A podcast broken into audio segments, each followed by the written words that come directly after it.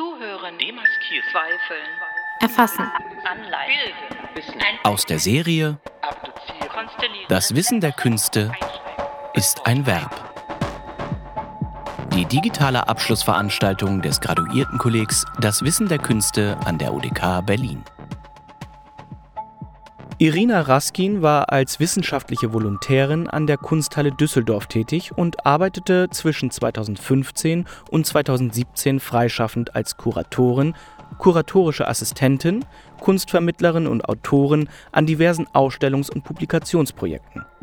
Seit drei Jahren ist sie wissenschaftliche Mitarbeiterin am Graduiertenkolleg Das Wissen der Künste mit einer Dissertation unter dem Arbeitstitel Medienökologien des Sinnens. Eine Schaukel für das Smartphone. Reinstellen, die Haltevorrichtung an die Größe des mobilen Geräts anpassen, einschalten und schon schwingt die elektrisch betriebene Schaukel des Smartphone hin und her. Ein Sensor im Smartphone registriert diese Bewegungen als Schritte, auch ohne dass die Nutzerin sich fortbewegen muss. Zusammen mit einem Programm, das die Ortungsdaten des Smartphones durcheinander bringt, entsteht so der Eindruck, dass das Gerät durch die Welt getragen wird, während es lediglich an einem Schreibtisch fixiert ist und hin und her schaukelt. Zumindest entsteht dieser Eindruck für die Datenerfassungssysteme, die Schritte zählen und orten, darin Bewegungsmuster erkennen und als Verhalten aufzeichnen. Im Dispositiv der Datenerfassung sind Techniken des Erkennens und Täuschens eng miteinander verwoben. Mit so einer Schaukel für das Smartphone lässt sich der Score von gemachten Schritten oben halten. Bestimmte Normen von Fitness, Effizienz und Angepasstheit werden so nicht erfüllt, aber bedient. Das kann nützlich sein, um bei interaktiven Computerspielen weiterzukommen. Es kann aber auch notwendig werden, wenn es zum Beispiel darum geht, nicht von einer Krankenversicherung runtergestuft zu werden. Also dann, wenn eine Person zum Beispiel nicht in der Lage ist, eine Norm zu erfüllen, aber sich eben auch nicht leisten kann, mit ihr zu brechen. Regelwerke, Systeme, Strukturen haben seit jeher nicht nur Vorschriften bestimmt und Verhaltensweisen bewertet, sondern im gleichen Zug auch Ausschlüsse verwaltet und Verstöße markiert. Tricks, Täuschungen und Betrügereien sind also gewissermaßen Teil dieses Systems, können es erweitern oder anpassen. Und dann gibt es noch die Umgangsweisen, die Verbote zwar nicht missachten, aber mit den Gegebenheiten so spielen, dass neue Gestaltungsmöglichkeiten entstehen. Diese Schaukel für das Smartphone ist ein Beispiel für eine Maschine, die eine andere Maschine, die Daten erfasst, überlistet. Sie ist das Produkt einer liberalen Ökonomie digitaler Infrastrukturen, die zunehmend über Angebote, Reize und Anforderungen regiert und zugleich ein immer engmaschigeres Netz webt, das Zugriffe und Ausschlüsse verwaltet. Don't stop now. Keep moving. Keep moving. Don't stop now. Keep moving. Keep moving. So ähnlich klingt der Schrittzähler in Die zwei Päpste, einem Spielfilm des Regisseurs Fernando Meirelles, der 2019 erschienen ist.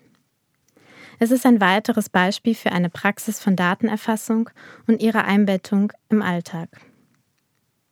Der elektronische Schrittzähler im Film umschlingt das Handgelenk von Papst Benedikt XVI. wie eine Armbanduhr und schlägt Alarm, wenn das vorgegebene Tagesziel an Bewegung droht, nicht eingehalten zu werden. Die stetige Vermessung der Aktivität kippt hier um in eine Ermahnung, den Ruhezustand zu verlassen. Nicht aufhören, weiter bewegen, lautet die Devise und erfährt im Spielfilm einen vieldeutigen Sinn. Denn mit der Anrufung in Bewegung zu bleiben, weiterzumachen, aber auch beweglich, offen, veränderbar zu sein, damit sehen sich beide Protagonisten des Films, Papst Benedikt XVI. und Papst Franziskus, konfrontiert. Ganz selbstverständlich taucht der Schrittzähler auf in diesem Film, der um die imaginierte Begegnung zwischen den beiden Päpsten und ihren Machtwechsel kreist. Der Film inszeniert diese Begegnung zwischen den zwei Päpsten als eine zwischen zwei Wirklichkeiten, die sich eine Welt teilen. In diese Welt interveniert der Schrittzähler, pocht auf Bewegung, Fortgang und Gestaltbarkeit. Das Erklingen der künstlichen Stimme bringt Komik in konfliktbeladene Szenen ohne gleich zu einem Running Gag zu werden. Die zwei Päpste repräsentieren dabei zwei verschiedene Arten des Katholizismus, zwei unterschiedliche Denk- und Lebensweisen. Benedikt, gespielt von Anthony Hopkins, steht für einen Glauben an einen unbeweglichen Gott, an eine festgelegte Ordnung von Welt und Moral, an das Absolute, nach dem sich das Verhalten auszurichten hat.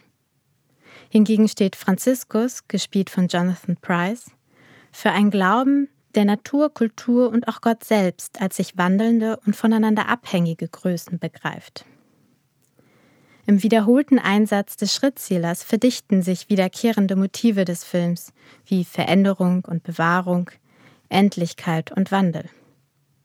Als Gerät verfolgt und beeinflusst der Schrittzähler das Bewegungsverhalten von Papst Benedikt, reguliert seine Gewohnheiten, lenkt seine Aufmerksamkeit. Dieser Verbund aus Schrittzähler und Benedikt stellt hier aber keine Fitness aus, sondern eine Gebrechlichkeit.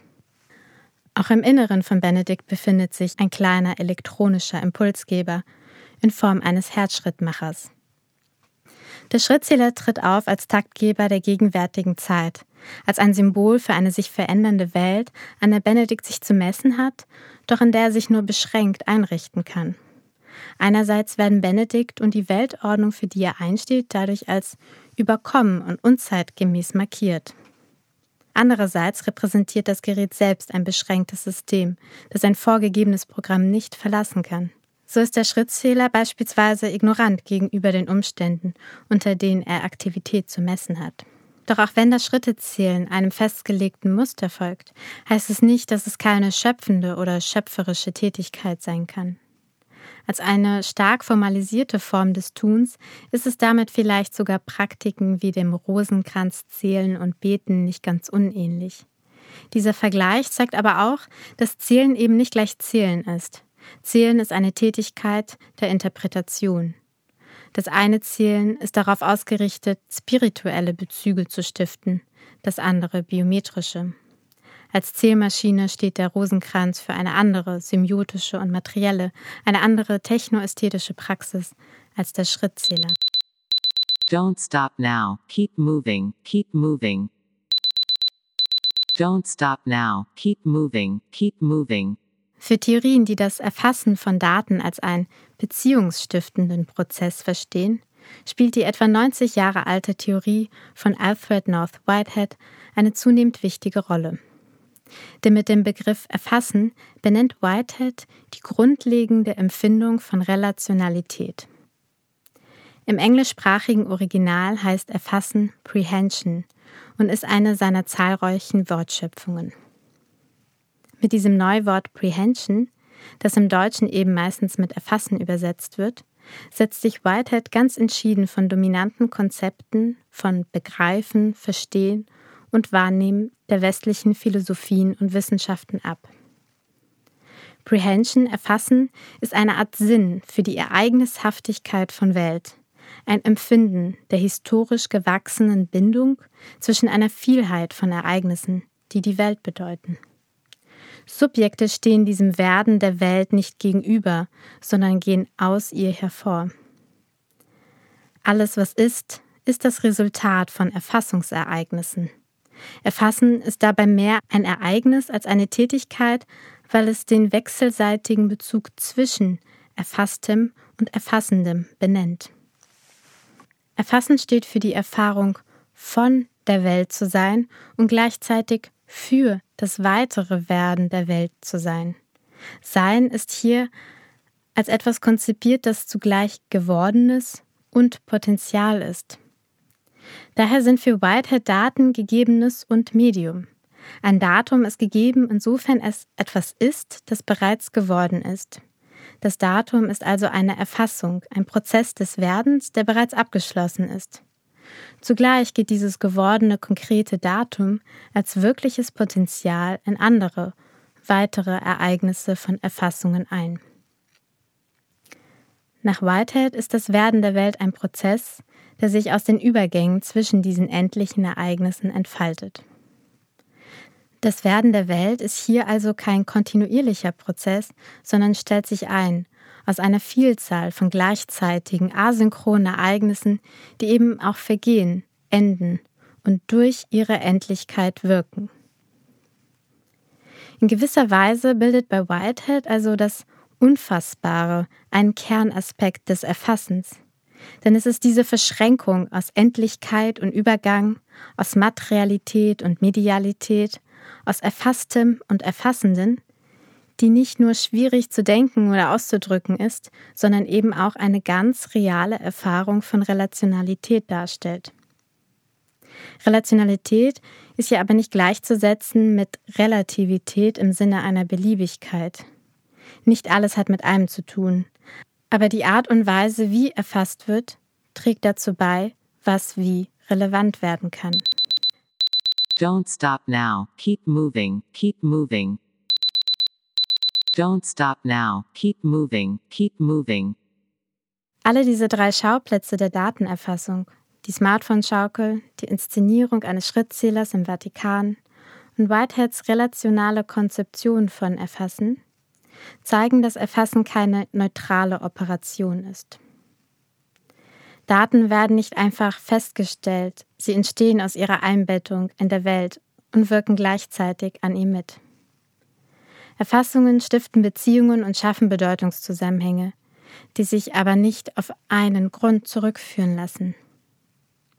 Vor dem Hintergrund sich ausbreitender, vernetzter, multisensorischer Computersysteme steht dabei nicht zur Frage, ob Erfassungen eine generative, eine gestalterische Komponente haben, sondern eher inwiefern, wofür, wodurch und zu welchem Preis.